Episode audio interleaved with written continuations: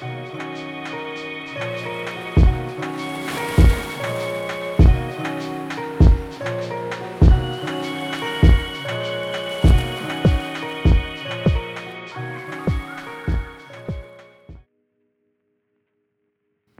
yo yo la famille, bienvenue dans cette dernière émission sur Onde Azur, dernière émission de l'année. Et oui, parce que c'est bientôt les fêtes. Et euh, c'est un peu la fête aussi ici au studio, parce que je suis content d'avoir euh, Ayoub le monarque dans la place. Ayoub, comment ça va? Je vais super bien. Salut tout le monde. Emmanuel, je suis content de, de faire la première animation. Ouais, c'est ta première. T'es un peu stressé quand même ou ça, je, ça je va? vais pas te mentir, un peu stressé, mais vu que t'es avec moi, je vais me donner à fond. Et on va faire une belle émission. Ça fait plaisir. Mais d'ailleurs, Emmanuel, qu'est-ce qu'on a au menu pour l'émission, pour la dernière de l'année 2021 Alors, au menu, justement, euh, j'ai envie de dire qu'on a, si on peut faire un parallèle, on a une sorte d'énorme dinde farcie, avec, euh, ou alors euh, une aubergine farcie, parce que Mhm. j'adore les aubergines pour les personnes qui ne consomment pas de viande. Donc, cette, ce beau plat farci de, bah, de diverses chroniques. Il y a notamment Jonathan qui nous parlera d'une chanson spéciale, une chanson mythique de Noël. Et puis Léna aussi qui, qui a interviewé un, un étudiant de l'université qui, qui s'est lancé dans des podcasts.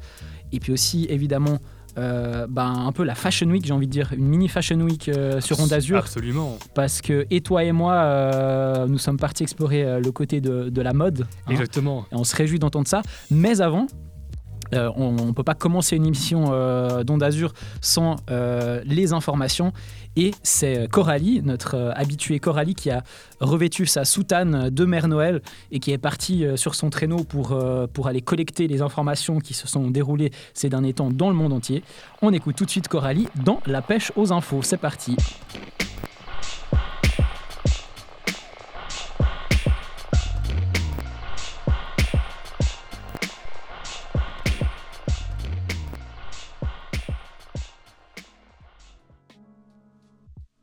Le Qatar a annoncé la saisie de jouets contraires aux valeurs islamiques et appelé la population à dénoncer ceux qui les percevaient dans des magasins. Finalement, qu'est-ce qui dérange dans ces jouets colorés? C'est qu'ils soient multicolores et rappellent ainsi les couleurs du drapeau arc-en-ciel des communautés LGBT. Comment cela a-t-il été découvert? Avec un tweet du ministère du Commerce qatari qui a lancé la polémique. Les jeux en question été rendus très populaires grâce à TikTok où des influenceurs les promeuvent. En fait, c'est des jouets anti-stress en silicone composés de bulles colorées avec lesquelles on appuie dessus. De plus, certains de ces jouets ont la forme d'un ballon de football. Tout de même, c'est quand même le pays qui s'apprête à recevoir la Coupe du Monde 2022. Le pays est souvent pointé du doigt pour non-respect des droits de l'homme pour sa criminalisation de l'homosexualité. La FIFA avait assuré la semaine dernière que chaque événement qu'elle organise devait être inclusif. Les gens doivent être libres d'arborer tout type de drapeau qu'ils veulent, sans être ciblés ou discriminés, y compris le drapeau arc-en-ciel, avait fait valoir sa secrétaire générale Fatma Samoura. Le télescope spatial James Webb devait être lancé par une fusée Ariane 5 depuis Kourou, en Guyane française, le 24 décembre. La date, reportée à plusieurs reprises, a encore été décalée d'un jour par la NASA et Ariane Space, mardi 21 décembre à cause d'un orage. C'est donc le jour de Noël, le 25 décembre, comme un cadeau de Noël tombé du ciel pour les astronomes, bien que le cadeau va plutôt s'envoler là et espérons ne pas retomber. L'heure d'attente est à son paroxysme qui aura lieu entre midi 20 et midi 52 GMT, chez nous 13h20 et 13h52. Bijou d'ingénierie ultra complexe, le James Webb Space Telescope sera le plus grand et le plus puissant jamais envoyé dans l'espace. Il a été construit aux États-Unis sous la direction de la NASA et incorpore des instruments des agences spatiales européennes et canadiennes. Il sera capable de voir dans les ondes infrarouges, soit une lumière non visible. Grâce à cela, c'est des découvertes inattendues qui vont être réalisées. Il sera placé en orbite autour du Soleil à 1,5 million de kilomètres de la Terre. Le télescope sera opérationnel six mois après avoir quitté la Terre. Et pour finir, la compagnie aérienne suisse semble s'être fourvoyée sur ses besoins en personnel. Après avoir licencié plusieurs centaines de collaborateurs et collaboratrices à cause de la pandémie, elle fait maintenant marche arrière et veut les réengager. Elle compte proposer une offre de réembauche aux ex-employés concernés, a indiqué mardi à AWP la fiale de Lufthansa, confirmant un article du quotidien Tagesanzeiger. Swiss a informé ses employés dans une lettre interne qu'elle comptait envoyer en janvier une offre de réembauche aux 334 ex-employés récemment licenciés dans le cadre du programme de restructuration post-pandémique. Les hôtes et hôtesses de l'air et stewards concernés pourraient ainsi renfiler leur tenue de vol dès le mois d'avril, pouvait-on lire mardi dans le quotidien zurichois. Le transporteur national a confirmé l'information à AWP, en plus de l'offre de réembauche. Les collaborateurs ont également la possibilité d'augmenter leur temps de travail. La compagnie manque en effet de personnel depuis l'automne, selon Sandrine Nicolic Fuss, directrice du syndicat du personnel de cabine Capers. Nous manquons de membres d'équipage en décembre, nous le ressentons, a-t-elle assuré au quotidien zurichois. Swiss n'avait pas anticipé cette situation. Nous enregistrons plus de départs parmi le personnel de cabine que ce qui était prévisible du printemps dernier, a indiqué un porte-parole de l'entreprise. Ces départs sont dus à des demandes de retraite anticipées plus nombreuses que prévues. De plus, depuis décembre, le personnel de bord a l'obligation vaccinale. 200 collaborateurs et collaboratrices seraient opposés au vaccin. Pour finir, tous mes sujets ont été pris du site de la RTS. Je vous souhaite de joyeuses fêtes et un bon Noël et profitez bien avec vos proches. Et on remercie Coralie euh, qui nous tient toujours au courant des dernières nouvelles pour pouvoir euh, briller en société, hein, dans les repas notamment, dans les repas de Noël qui vont revenir bientôt. hein. Toi, Oui, t'as euh, t'as pas une chanson un peu que t'associes à Noël, euh, genre un, un tube à toi que tu aimes bien fredonner? Ah écoute, merci pour la question parce qu'il y a un son, je te jure, je l'ai vraiment écouté, euh, je l'ai vraiment dead. Hein, et je te cache pas que c'est Wham de Last Christmas. Ah ouais, un classique. Hein, et Exactement. Un classique. Rappelle-moi, ça- comment, comment ça va? Tu peux me donner deux, trois petites je suis un euh, peu notes gêné, mais puisque tu me Mais je te, je te suis, on va le faire en canon, Ah ok, t'inquiète. ok. 3, 4.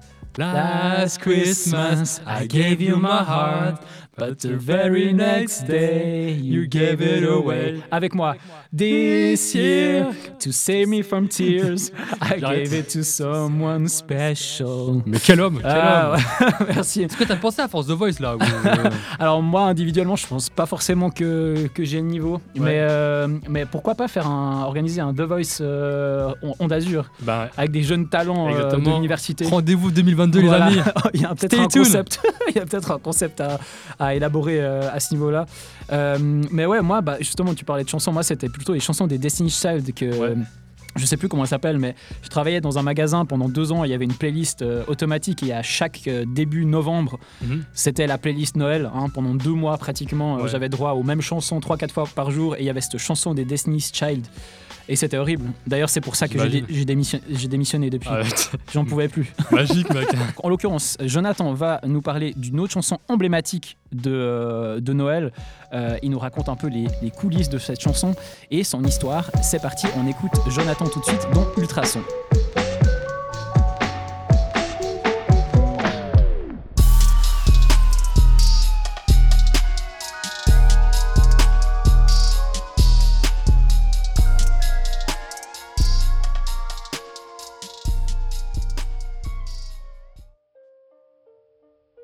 Noël est là.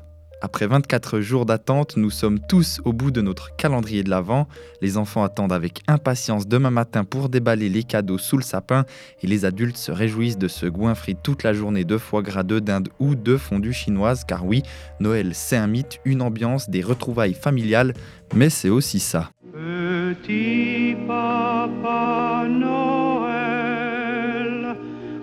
Incontournable ce titre chanté par Tino Rossi qui revient année après année sans prendre de rides. Étant donné que c'est la chanson de Noël, en tout cas chez nous les francophones, j'ai voulu regarder un peu d'où elle vient et comment elle s'est imposée dans la culture populaire.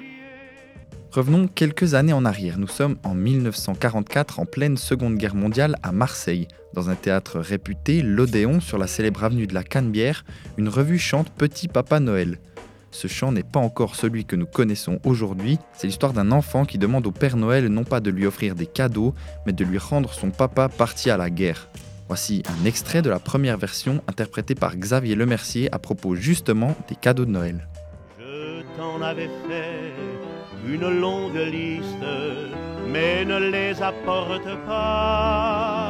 Et pour que maman ne soit plus si fais revenir mon papa. Deux ans plus tard, en 1946, alors que la guerre est finie, cette cantique tape dans l'œil d'un chanteur corse, Tino Rossi. Il est chargé d'écrire un chant de Noël pour un film de l'époque. Il décide alors de garder la mélodie de Petit Papa Noël et change les paroles, car la guerre n'a plus sa place, on ne veut plus en parler. Le succès commercial est rapide, Tino Rossi enchaîne les plateaux de télévision pendant plusieurs années au mois de décembre, et sa chanson sera reprise par un nombre incalculable d'artistes. Mireille Mathieu, Céline Dion ou Kenji Girac pour ne citer que. Enfin, avec ce titre, Tino Rossi détient le record du nombre de singles vendus en France avec 5,7 millions d'exemplaires. Une des explications du succès de Petit Papa Noël est avancée par Serge Giraud, spécialiste du patrimoine de la chanson. D'après lui, ce titre se place en contestation au régime de Vichy et son catholicisme dominant. Le chant est laïque, et les enfants lèvent les yeux non plus sur Dieu, mais sur le Petit Papa Noël. Voilà en bref l'histoire de Petit Papa Noël. Je vous souhaite de très bonnes fêtes de fin d'année et on se retrouve l'année prochaine. C'était Jonathan dans la chronique Ultrason.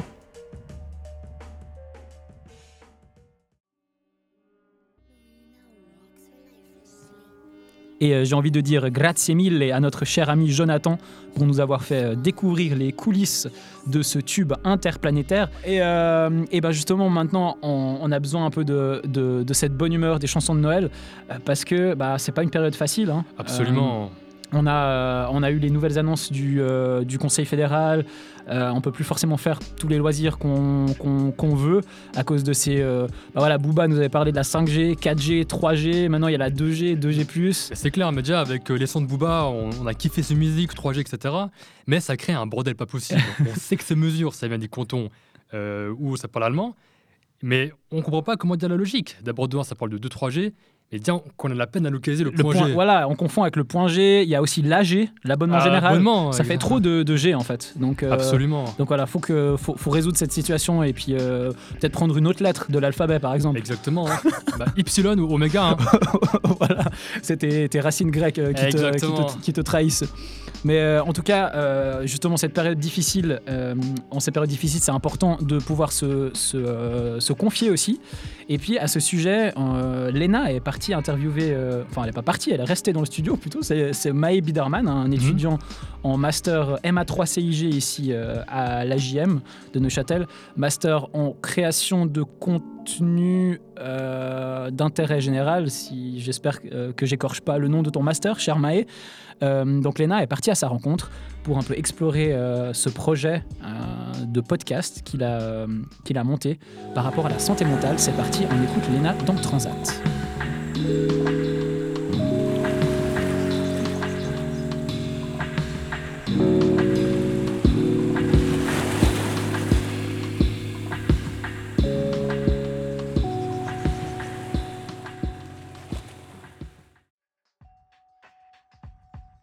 Hello à toutes et à tous, bienvenue dans Transat, notre rubrique psycho et santé. Aujourd'hui, on va parler santé mentale. Bonjour Maë. Salut Léna. Maë, tu es donc euh, étudiant en fin de cursus à l'AJM, à l'Université de Neuchâtel, euh, et tu fais un master en création de contenu et communication d'intérêt général. Et vu que c'est un master professionnalisant, en fin de cursus, tu dois trouver un stage. Exactement. Oui, j'ai trouvé un stage à Radar RP. C'est une agence de relations publiques qui est basée à, Lausanne et euh, qui ont des mandats particulièrement en sciences et en santé. Et à ce moment-là, le projet a démarré, tu devais réaliser des podcasts. C'est ça. C'est Émilie Pralon, la fondatrice de Radar. C'est une assez jeune agence et elle m'a lancé sur le sujet de la santé mentale euh, avec euh, à peu près euh, carte blanche. Et je me suis lancé sur euh, cette, euh, cette idée de, de partir sur un podcast audio sur le thème de la santé mentale. J'avais huit semaines de stage pour réaliser mon premier épisode. Donc euh, ce podcast s'appelle Toi aussi. Est-ce que tu peux nous expliquer un peu, un peu ce qui se passe? Qui sont les intervenants? Comment tu as, comment as lancé ce projet? Ouais, exactement. Euh, alors, les intervenants, c'est des personnes qui sont prêtes à témoigner sur un parcours de vie qui est lié à la santé mentale. Euh, la santé mentale au sens large, c'est euh, autant euh, surpasser un, deuil, autant passer par-dessus une période difficile, autant des questions de troubles psy. Donc, on a cherché ces personnes, on a pu les contacter via un appel à, à témoins sur les réseaux sociaux. Et il y a eu un gros, gros travail en amont, surtout pour euh, bien parler du sujet de la santé mentale, qui n'est pas toujours évident à aborder. Et pour ça, on s'est entouré de, tout le tissu associatif euh, roman en santé mentale, avec euh, beaucoup, de, beaucoup de rencontres, beaucoup de, de discussions avec euh, ces personnes qui travaillent dans les associations et qui savent parler, elles, de santé mentale. Par exemple, il y a un podcast qui, c'est le témoignage d'Alice, une femme transgenre. C'est des thématiques qui sont lourdes. Comment on aborde ça et puis comment on adapte à l'audience aussi Alors la transidentité en soi, je pense c'est une thématique qui peut être très joyeuse parce que ça peut être très libérateur dans le parcours de vie d'une personne de faire son, de faire son coming out et puis de trouver sa, l'identité. Enfin, on a toujours été une femme et tout d'un coup on le réalise à, à, à 21 ans pour le cas d'Alice. Mais là, par exemple, on s'est entouré de elle travaille dans la, dans la prévention, on s'est entouré d'associations et comme ça on a pu euh, traiter de ça euh, sans avoir l'aspect vraiment hyper lourd euh, qu'on peut imaginer par rapport aux discriminations, par rapport à des périodes difficiles et en essayant de vraiment délivrer un message d'espoir. Donc au final, le but de Toi aussi podcast, c'est l'ouverture d'esprit, informer les gens, c'est ça? C'est ça, c'est informer les gens sur, sur, sur ces, toutes ces thématiques liées à la santé mentale, c'est avoir un message où on déstigmatise, où on dit que c'est normal d'avoir une période où on se sent mal, c'est normal de passer par des étapes difficiles et surtout avoir un message bienveillant. Les gens autour de nous vivent toutes et tous des choses parfois compliquées. Si on est à leur écoute et qu'on est tolérant par rapport à ce qu'ils traversent, on peut vraiment être d'une aide énorme pour les personnes qui nous entourent. Et maintenant, s'il y a un auditeur ou une auditrice qui aimerait témoigner pour toi aussi, c'est possible? Ouais, moi je l'invite euh, à écrire un message sur la page Instagram euh, toi aussi podcast et puis qu'on puisse euh, discuter d'une potentielle intervention dans un futur épisode, ce sera avec un grand plaisir. Et tu pourrais juste nous préciser où on peut retrouver ces podcasts? On a un site internet aussi qui s'appelle toiaussi.ch avec des articles, des interventions aussi de neuroscientifiques, d'experts qui permettent de comprendre les troubles psy et, et tous les épisodes. Donc toiaussi.ch. Merci. Un mot de la fin, Maë? Euh, prenez soin de vous en ces périodes de fin d'année. C'est pas toujours euh, facile avec euh, les fêtes, l'hiver qui arrive. Il y a beaucoup de choses à prendre en compte. Prenez soin de vous. Eh ben, je crois que c'est tout bon pour, pour nous. C'était Transat. À bientôt.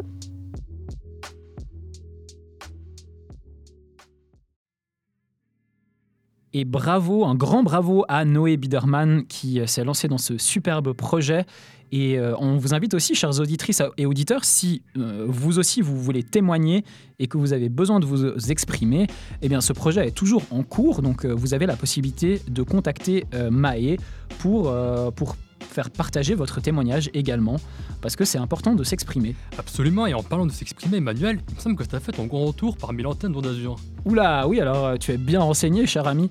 Alors effectivement, ça faisait longtemps que j'avais plus fait de chronique, parce que voilà, hein, le, master et tout, euh, tout ça, tout ça, tu connais, hein, on est, busy, hein. busy, busy life. Et, euh, et, je suis très content, parce que j'avais aussi besoin de, de, de repasser derrière le micro. Bah, ça nous a manqué aussi. ah, c'est gentil, ça fait plaisir, merci.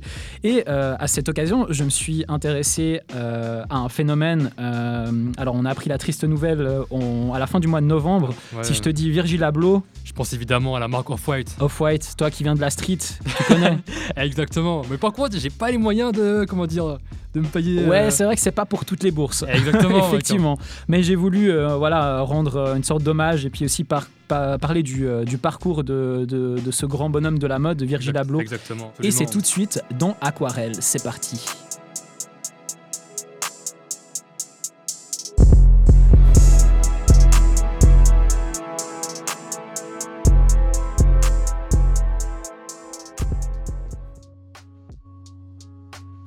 Je n'ai pas à choisir entre la haute couture et le streetwear.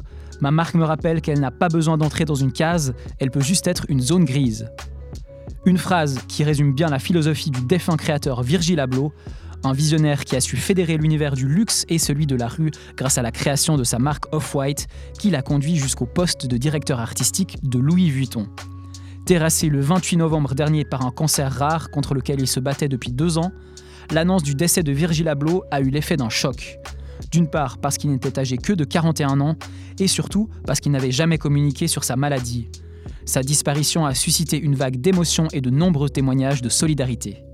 Alors même si vous n'avez pas les moyens de vous payer du Off-White ou du Louis V, laissez-moi malgré tout vous raconter l'histoire de ce designer à l'ascension fulgurante. Né en 1980 à Rockford, aux États-Unis de parents d'origine ghanéenne, Virgil Abloh entreprend des études d'architecture au sein de l'Illinois Institute of Technology à Chicago. Il commence gentiment à manier des logiciels de modélisation 3D et l'un de ses professeurs, qui l'avait pris sous son aile, lui donne un jour ce conseil précieux. N'utilise pas ces logiciels uniquement pour l'architecture. Ni une ni deux, il fabrique des cartes de visite avec une découpeuse laser de l'Uni et se met alors à créer des t-shirts avec un de ses potes. Les deux acolytes, passionnés de Jordan, dessinent des paires de chaussures et les envoient à Nike, mais ça fonctionne pas et ils se font rembarrer. Dans le cadre de ses études, Virgile s'intéresse à un cabinet d'architecture qui développe alors un concept pour la marque Prada. C'est là qu'il commence à faire un pont entre l'architecture et la mode. Dans les années 2000, Virgil Abloh commence à bosser chez Custom Kings, un magasin d'impression sur t-shirt à Chicago où il propose ses propres visuels. Un jour, un certain Duncy, qui n'est autre que le manager de Kanye West, débarque et cherche des jeunes prodiges. Le patron du magasin, qui voit du potentiel en Virgil, lui présente Duncy. La magie opère et Virgil rejoint en 2007 l'équipe de Kanye West en tant que designer et styliste, poussé par sa passion pour la musique car il est aussi DJ depuis son adolescence. Il signe alors le visuel de 808 and Heartbreak, l'album de dépressif que Kanye avait sorti en 2008 après avoir été largué par la mannequin Amber Rose. Pour rappel, c'était la pochette avec la fameuse image du ballon dégonflé en forme de cœur. À partir de là, Virgil Abloh, tout en collaborant avec Kanye West, poursuit sa montée en puissance. Il fait un stage chez Fendi en 2009, puis fonde sa première ligne de vêtements Pyrex Vision en 2012. Quelques mois plus tard, il rencontre un designer qui lui propose de créer un projet à Milan. C'est ainsi qu'Off-White voit le jour. Off-White, c'est une marque de streetwear incontournable à laquelle vous n'avez sûrement pas pu échapper. Vous avez déjà aperçu des vêtements arborant le fameux logo avec ses quatre flèches qui partent dans les quatre directions, ou le nom de la marque écrit noir sur blanc en police Helvetica. Mieux encore, vous avez peut-être déjà vu quelqu'un qui se baladait avec une étrange étiquette rouge-orangé en plastique sur sa paire de Nike. Eh bien, ça, c'est la touche Off-White. Le bruit grandissant de la marque parvient jusqu'aux oreilles de la firme au swoosh qui propose un partenariat aux jeunes designers. Depuis quelques années, on a donc eu droit à quelques belles collaborations. Je pense notamment à la capsule The Ten, sortie en 2017, où Virgil Abloh avait revisité à sa sauce 10 paires de chaussures Nike, Jordan et Converse emblématiques. Je me souviens particulièrement d'un modèle classique de Jordan 1 au coloris des Chicago Bulls, qui vaut actuellement la bagatelle de 8000 francs. Vous vous demandez peut-être si je l'ai parmi ma pléthorique collection de chaussures Eh bien, hélas non. Tristesse. Père Noël, si tu m'écoutes, tu connais mon souhait. Une autre touche particulière de Virgil Abloh consistait à noter le nom des différents éléments sur ses créations. Ainsi, on pouvait lire par exemple shoelaces sur les lacets, air au niveau de la bulle d'air ou encore foam sur la semelle contenant de la mousse. Toujours avec la police Helvetica évidemment. Mais ces collaborations ne se limitaient pas aux vêtements et aux chaussures. En 2019, il a sorti une collection d'objets pour le géant du mobilier suédois IKEA, dont une boîte à outils avec l'inscription Homework et une horloge marquée du mot Temporary. Il y avait aussi un tapis vert estampillé Wet Grass, cohu dans les magasins, tout est sold out en peu de temps et les objets se revendent à prix d'or. Si vous voulez le tapis, il vous faudra débourser 1000 balles. À ce prix-là, j'espère au moins que c'est un tapis volant. Bref, Off-White, c'est vraiment le projet qui a élevé Virgil Abloh au rang d'icône de la mode. Il devient le designer le plus hype du moment. Tout le monde s'arrache ses créations, que ce soit des individus lambda comme vous et moi, ou les plus grandes stars du milieu de la musique, du cinéma ou encore du sport. Je pense notamment à cette robe tutu que Virgil Abloh avait confectionnée spécialement pour Serena Williams à l'occasion de l'US Open 2018 une reconnaissance planétaire qui lui ouvrira les portes de Louis Vuitton, où il occupera le poste de directeur artistique pour la gamme masculine. C'est d'ailleurs le premier Afro-Américain à occuper un poste de cette importance dans l'industrie du luxe. Alors, je suis pas fan de haute couture, mais je dois avouer qu'il a fait des dingueries pour élever, notamment un sac à main en forme d'avion avec imprimé monogramme pour le défilé automne-hiver de cette année. Sa valeur 39 000 dollars. À ce prix-là, j'espère que c'est un sac volant. En tout cas, depuis l'annonce de son décès, ce sont tous les prix de ses créations qui se sont envolés. Pour vous raconter une anecdote, j'ai appris sa mort dans un groupe WhatsApp où des particuliers revendent des sneakers et des vêtements. Un type a posté l'info et la première réaction a été Revendez tous vos articles off-white, vous allez vous faire un max de thunes. Alors c'est triste, mais réaliste à la fois. Un peu comme un tableau de maître qui prend de la valeur après le décès de l'artiste. Virgil Abloh était aussi un artiste en matière de mode. Sa créativité débordante et sa patte avant-gardiste ont révolutionné la mode à l'échelle planétaire. Les grands couturiers ont longtemps snobé la mode de rue, sans doute pour ne pas s'éloigner de leur héritage traditionnel. Virgil Abloh a brisé tous les codes en créant un nouveau mouvement qui a permis la fusion du streetwear, du sportswear et du luxe. Virgil Abloh aura su inviter la street sur les podiums de la Fashion Week et il laisse un héritage inspirant pour toute une génération et pour les suivantes. Voilà, c'était Emma, la Christina Cordula de la street. Que vous ayez une morphologie en L, en W ou en Y, j'espère que vous aurez kiffé. Je vous dis à bientôt. En attendant, restez frais.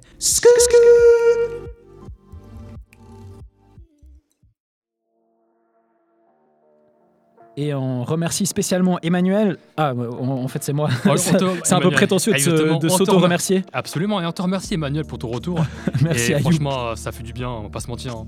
Et justement, on le disait euh, tout à l'heure, c'est un peu une mini Fashion Week euh, cette semaine euh, sur Onde Azur, parce que moi je viens de faire ma chronique sur euh, Virgil Abloh, et toi, ta chronique est assez, assez proche de ce thème, de la mode, effectivement, puisque toi tu as exploré le côté street et le lien avec la NBA. Exactement. Est-ce que tu savais qu'Emmanuel, que beaucoup de joueurs NBA sont vraiment présents dans les grands événements de la mode, comme la Fashion Week Tu verras souvent des grands sportifs à côté de grands créateurs, soit avec des rappeurs. C'est clair. Et je me suis dit en fait que ça serait vraiment un point important à expliquer parce que il y a clairement un- une évolution de- du code vestimentaire.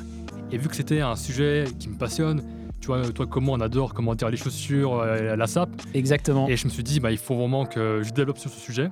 Et j'ai expliqué comment dire euh, l'histoire d'évolution. Et sans plus attendre, je vais éviter comment dire, comment dit de spoiler. Et je vais euh, sans plus attendre vous faire écouter ma chronique. C'est parti, c'est la chronique d'Ayoub dans En sueur.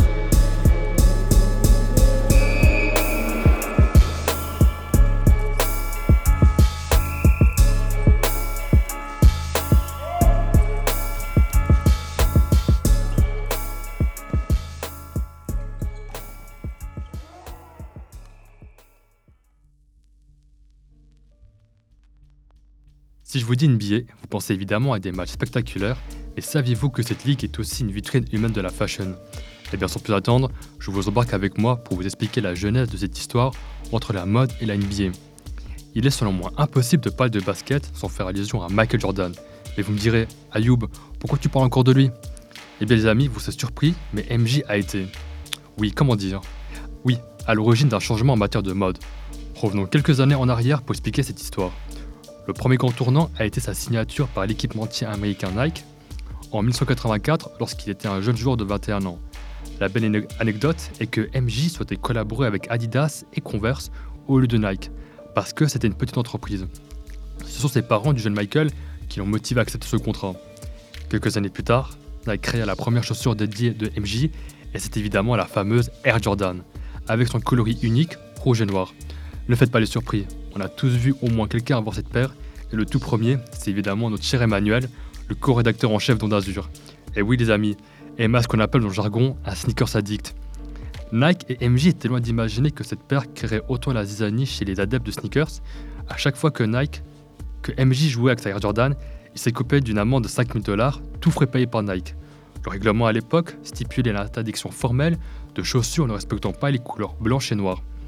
Malgré les amendes répétitives, cela a permis l'essor de la Air Jordan dans les parcs NBA dans un premier temps, puis dans la streetwear. Mais parlons à présent des années 2000. Dans cette décennie, de nombreux joueurs étaient issus de quartiers défavorisés et la mode était les tatouages, de porter des baggies, le t-shirt oversize et des chaînes en or. On ne va pas se mentir, le look vestimentaire des joueurs venait vraiment du ghetto. L'opinion publique stigmatisait ces joueurs et certains avaient une réputation de voyous. Mais le point de non-retour, qui a tout changé, est en 2004. Il y a eu l'événement du Palace, scène irréelle où la plus grosse bagarre jamais vue éclata. C'était un match entre les Detroit Pistons face aux Pacers d'Indiana et une bagarre générale entre joueurs et supporters eut lieu. Des sanctions draconiennes ont été prises envers les joueurs impliqués dans l'échauffourée. Puis la Ligue, voulant enlever cette étiquette de truand, édicta en 2005 le dress code. Fini le temps des pantalons XXL, des dourags, des chaînes en or et j'en passe. La tenue formelle est exigée à chaque entrée de match. Cette décision ne fit pas l'unanimité chez les joueurs, vivant cela comme une intrusion dans leur vie privée. Selon Chauncey Billups, ancien joueur, il était impensable qu'on leur dise comment on doit dépenser leur argent. De l'autre côté, Alan Iverson disait Si on remet un costard sur une mauvaise personne, elle le restera. Parlons maintenant du style des joueurs après la règle du dress code. Après la mise en vigueur de cette règle, les sportifs devaient se conformer et cela n'a pas été de tout bon goût. Des joueurs comme Alan Iverson ou Rachid Wallace, réputés pour s'habiller comme les plus grands bandits de la ligue, devaient mettre des costards. On a parlé des pantalons qu'ils mettaient. Oh là là là là, j'ai rarement vu des pantalons aussi larges et immondes. Genre, c'est un peu le style de pantalon régulier que votre grand-père met. Vous voyez le truc tellement large et horrible? Eh bien, c'était le style des pantalons que les joueurs portaient. Mais figurez-vous que ce dress code n'était pas vu chez tout le monde comme une poisse. Des joueurs comme Kobe Bryant ne se sont pas plaints de ces mesures. Au fil des ans, la majorité des joueurs s'accommoda de cette règle et chaque joueur voulait être le mieux habillé avant chaque match. Une sorte de rivalité saine s'est installée entre eux pour savoir qui serait le mieux habillé. Mais qu'en est-il de la SAP actuellement? Eh bien, tout a changé avec les réseaux, sociaux, l'attention constamment braquée sous les joueurs, et certains n'ont pas hésité à s'exprimer par le biais de leur réseau. Le premier à foutre royalement était Russell Westbrook. Il ne voulait pas se conformer et mettait les habits qu'il voulait. Beaucoup de joueurs ont suivi son exemple. Je ne vous cache pas que certains s'habillent comme des guignols. Non, je suis de mauvaise foi. Disons que le style n'était pas incroyable, mais leur style vestimentaire s'est amélioré avec le temps. Certains ont fait appel à des stylistes, et d'autres n'en avaient toujours rien à foutre et ont continué à faire des. Je pense évidemment aux joueurs Kyle Kuzma et Jordan Clarkson, qui continuent à être en roue libre et à cause des habits imposables, au point que les anciens joueurs ont qualifié la nouvelle génération de clowns. Heureusement, la majorité des joueurs s'habillent très bien. La page Instagram, LeagueFits, comptabilisant plus de 750 000 abonnés, met en avant les joueurs les plus stylés. Cet engouement autour de la SAP des joueurs a suscité l'attention des acteurs de la mode et des collaborations entre joueurs et grands créateurs comme Virgil Abloh pour Off-White ou Louis Vuitton ont vu le jour. D'autres joueurs ont créé leur propre marque et la NBA, jugeant cet essor profitable, a mis en avant les sportifs pour exprimer leur volonté d'expansion mondiale. Encore une fois, tout est parti de MJ qui a initié un renouveau dans les codes et tenues de la NBA de l'époque.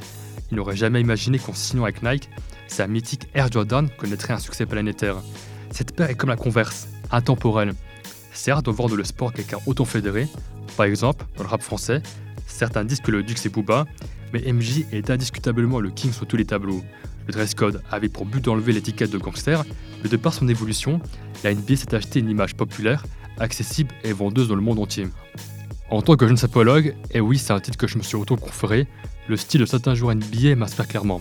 Évidemment, j'ai pas leur salaire pour me payer ce qu'ils portent, et bon, je prends note. Et si vous aimez la mode et que vous voulez être au courant des derniers outfits tendance, allez jeter un œil. Ma chronique est finie, c'était le monarque dans le building d'Azur. Alors merci à toi, Ayoub, euh, pour cette contribution euh, que je valide complètement parce que bon, tu sais que je suis le premier fan de, de streetwear et euh, Ça, de basket. sûr, mec, hein. Donc euh, voilà, d'ailleurs, j'espère que tu m'en voudras pas et que je te déçois pas parce que j'ai pas mis de Jordan aujourd'hui, c'est assez rare pour le souligner, mais j'ai mis une paire de Dunk, Nike Dunk de Noël. Parce que voilà, fallait faire honneur à, à la période de l'année. Exactement, mais on n'a rien à te reprocher, gros, je valide tes chaussures, mec, et ton pull aussi. Merci, merci mon pull de Noël. Et euh, qu'est-ce qu'on peut se, te souhaiter justement en cette euh, période? On est à deux jours de Noël. Absolument. Écoute, Emmanuel, j'ai pas commencé genre euh, à dire des résolutions, il y a personne qui les tient, mais j'ai simplement souhaité genre souhaiter la bonne santé pour ma famille, pour moi, et ainsi pour mon, pour mon entourage. Et comment dire, je crois que c'est vraiment le tout le plus important. Faut prendre, prendre soin des siens aussi. euh, Exactement. se ressourcer, c'est toujours clair. des jours euh, sympathiques pour et ça. surtout, tu vois, comme on l'a dit avant, avec cette période assez, comment dire, euh, compliquée, euh, rester avec ses proches euh, Ouais. et passer des bons moments. C'est clair, je valide totalement. Ouais. Et euh, bah, qu'est-ce que qu'est-ce qu'on peut souhaiter aussi à nos auditeurs? La même chose, hein, la santé. Il y a bientôt les examens, faut pas l'oublier. C'est hein, sûr. en janvier qui arrive. Exactement. Donc euh, bah, restez forte et fort. Euh, entraidez-vous, soutenez-vous et puis euh, bah, pensez aussi à, à faire euh, des activités qui vous, qui vous, qui vous procurent euh, du plaisir et qui vous font du bien. Exactement. Et si vous faites partie du FC retardataire pour les révisions, chose qui est mon cas, ne vous en faites pas. Vous passez des, des fêtes de Noël en famille, mais par contre, après, Vous On retrouvez charbonne. Ayoub à, à l'espace étudiant Exactement. de 8h à 22h si tous les possible, jours. si possible, le petit, pas le grand, parce qu'il y a trop d'éléments euh, perturbants. Voilà, dédicace à Pop. En plus, on s'est croisés plusieurs fois hein, nous, à l'espace étudiant, mais on c'est voit toujours, hein. un plaisir. C'est là que les hein. grandes idées naissent. hein. Ah, Effectivement. Enfin, pas toujours pour la révision, mais pour la révision, mais sûr, pour la hein. radio en tout cas, oui. C'est sûr. Et, euh, et ben voilà, on tenait aussi à vous remercier pour, euh, pour votre fidélité. Merci pour votre, pour votre écoute.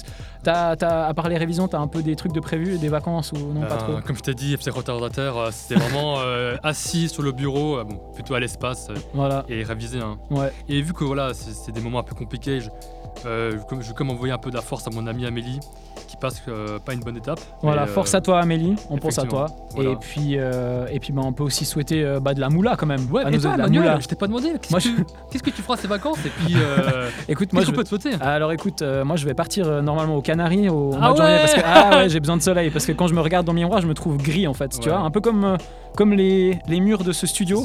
Mais comme ton, comme ton Ah ouais et comme le- la météo à Neuchâtel. Et justement, surtout au loc, hein non, non, en fait, il fait soleil là-bas, on va pas se mentir. Non, justement, à Neuchâtel, c'est alors c'est tragique. hein. Donc euh, voilà, je vais essayer amis, d'aller chercher le soleil au- aux Canaries, Ouais. et euh, en espérant que je puisse partir.